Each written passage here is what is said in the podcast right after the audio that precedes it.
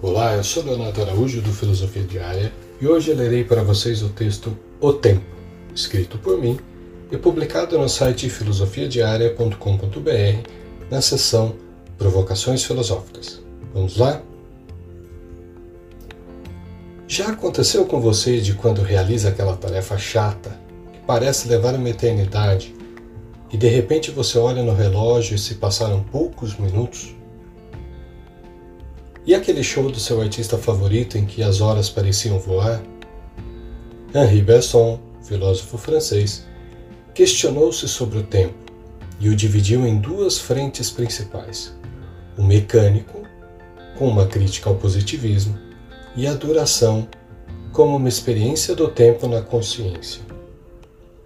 O positivismo, com seu discurso metodológico, observa o tempo mecânico, espacializado, ou seja, é possível comprovar que movimentos e espaço coincidem com o quadrante do relógio, de modo que é possível medir o tempo.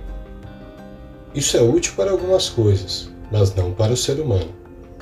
Por exemplo, no relógio, é possível mudar os ponteiros de forma aleatória e até, entre aspas, voltar no tempo, sendo que o tempo, enquanto tal, não volta. Deste modo, a mecânica não mede a experiência do tempo. Bergson vai chamar esse processo de duração.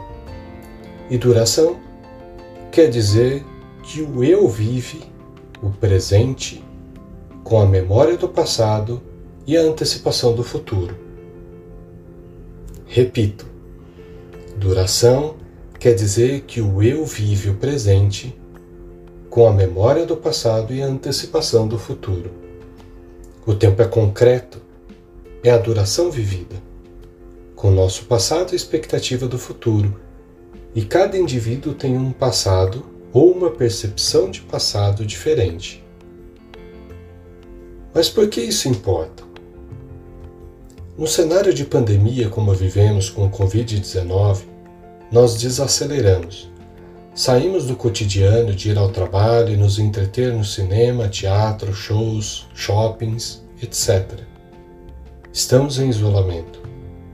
Isso faz com que tenhamos que nos deparar muitas vezes conosco mesmo, com a nossa intimidade. Além disso, uma certa angústia com relação ao futuro se instala, tanto do ponto de vista de saúde ou mesmo econômico, com o aumento do desemprego. Que tal aproveitarmos essa oportunidade para conhecer quem somos, o que queremos, quais as nossas preocupações? Ou vamos continuar apenas conhecendo nosso eu exterior, superficial? Você e eu somos capazes de ir além de nossas inseguranças e podemos fazer o nosso presente melhor e, com isso, uma vida melhor.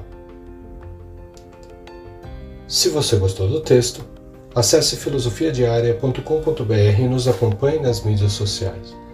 Temos pensamentos e reflexões todos os dias, escritos por um grupo de filósofos comprometidos em te ajudar a questionar o mundo para uma vida mais leve, livre e feliz.